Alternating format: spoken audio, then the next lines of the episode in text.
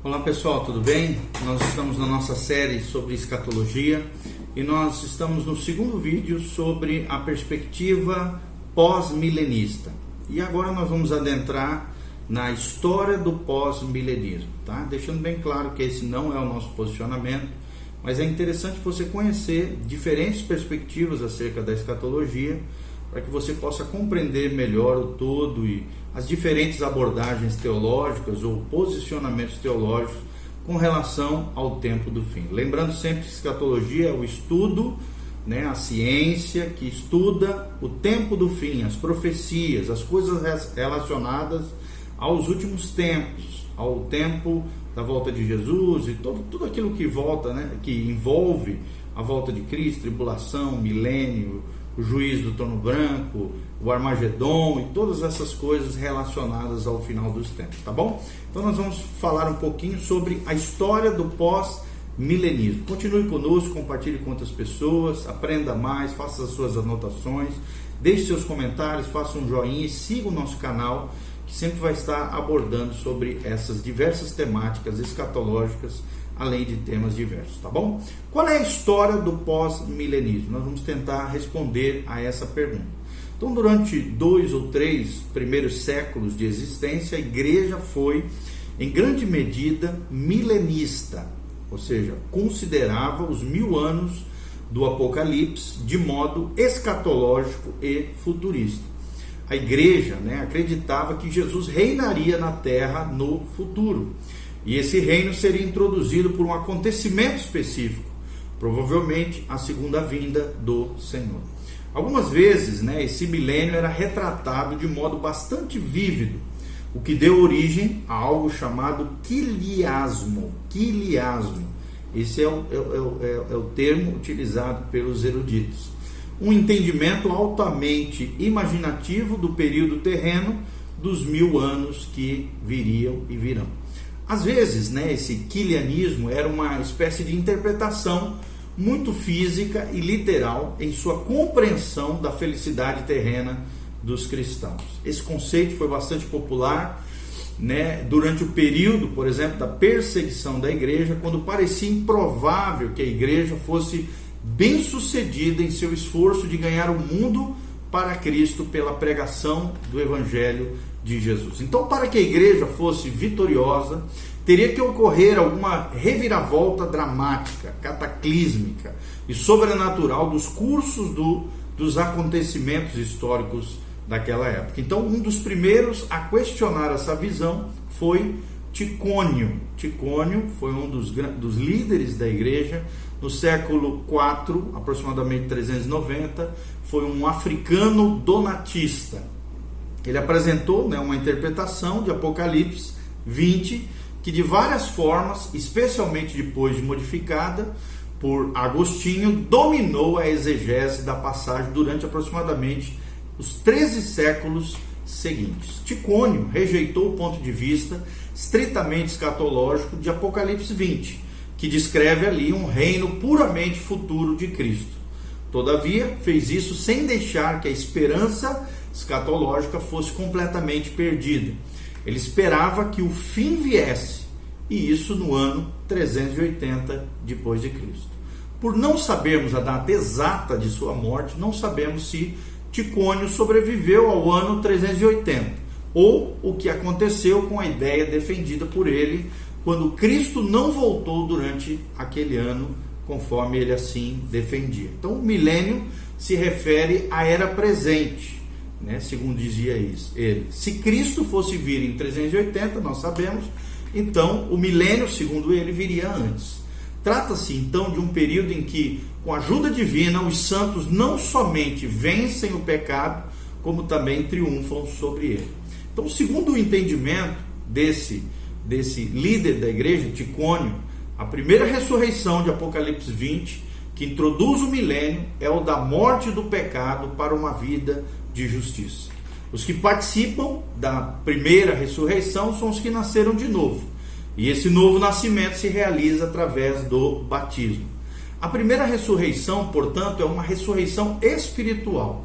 É o que ele chamava e que dizia que era o novo nascimento. Então, segundo Ticônio, o reino milenar da igreja duraria até o fim dos tempos, ou que na sua era era o ano 380. Cristo então já estaria reinando. O trono da glória de Cristo é a encarnação, segundo dizia ele. É em seu corpo encarnado que Cristo se assenta à destra de Deus e reina. Seu domínio se evidencia na igreja e se dá no presente, não no futuro, conforme né, a maioria dos cristãos assim acredita. Dizia ele que o reino de Cristo não começará em sua vinda. Já começou, dizia ele, naquele tempo. As almas dos justos, em Apocalipse 20, se referem àqueles que morreram com Cristo na presente aflição. Morreram antes da ressurreição física, pois somente suas almas são mencionadas. E se participassem do reino físico, certamente teriam corpos. O reino milenar se estende da paixão de Cristo até a sua parósia. E os mortos, bem como os vivos, participariam dele. Os bem-aventurados, né, segundo diz ele, nós podemos encontrar isso no livro The Millennium Hope in the Early Church, de Hans Bittenhardt. Tá? Na página 28 a 29 ele fala sobre isso, né? sobre essa, essa, essa menção desse, desse, um, desse um dos líderes da igreja. Ele dizia que os bem-aventurados são aqueles que mantêm o batismo. Por quê? Porque assim como a primeira morte é devida ao pecado, a primeira ressurreição é devida à remissão do pecado.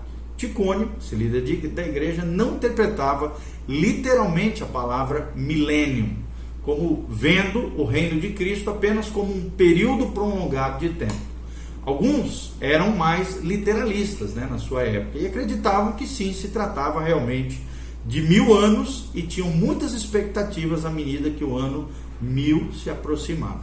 Já dizia Agostinho, no ano 354 a 430, o principal oponente dos donatistas, que se popularizou e promulgou a visão também de Ticônio, mesmo sabendo que este era um donatista, Agostinho também havia anteriormente entendido o milênio como um sábado universal, repleto de gozos espirituais, mas abandonou essa interpretação futurista, principalmente por causa dos exageros desenfreados e das ideias primitivas nas descrições do milênio feita pelos quiliastas. Quiliastas era esse grupo cristão que tinha essa perspectiva de Ticônio. Agostinho, como Ticônio, considerava que a igreja já estava no milênio.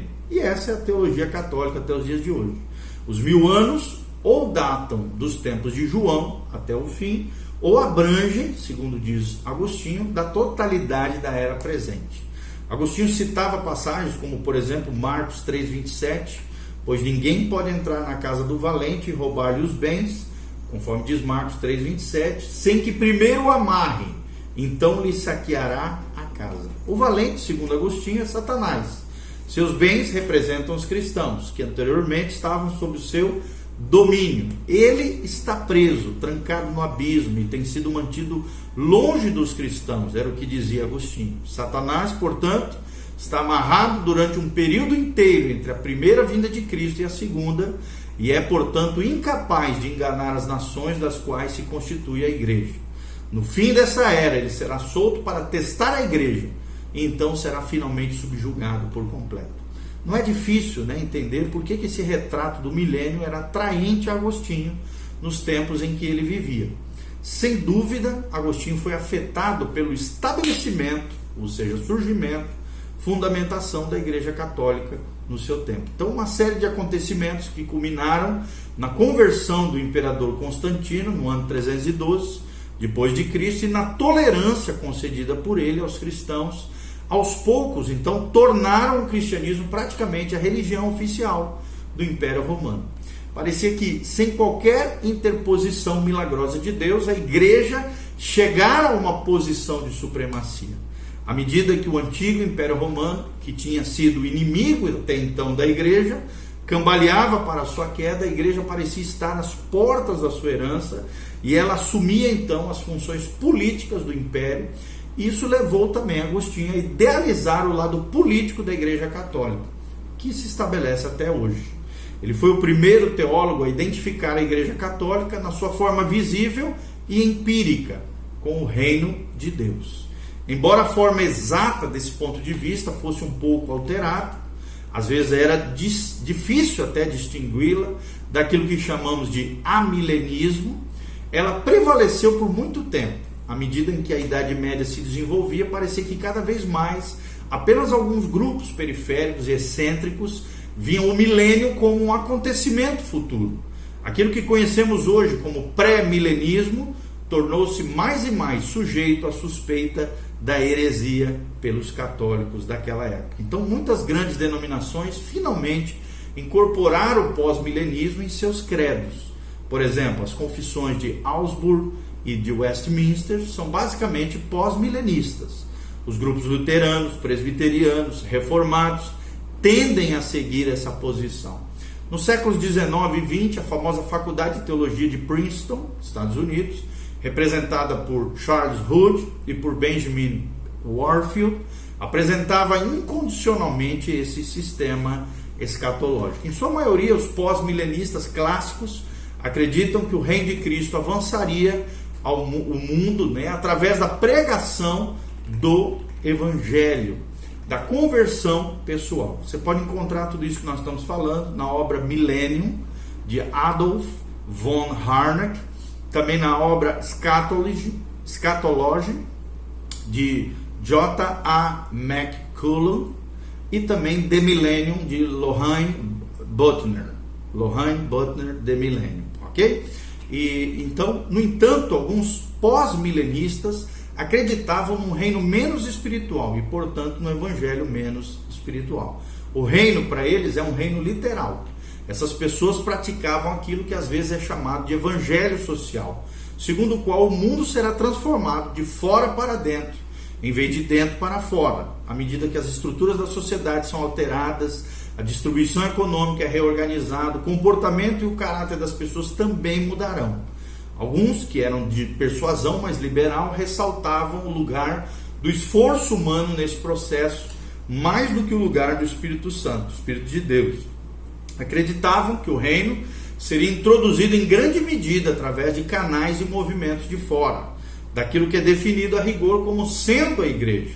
Alguns cristãos, por exemplo, na Alemanha, até viam a política de guerra do imperador Wilhelm como um dos meios da graça de Deus. E na década de 30, alguns apoiavam o nazismo como sendo obra de Deus. Olha que absurdo.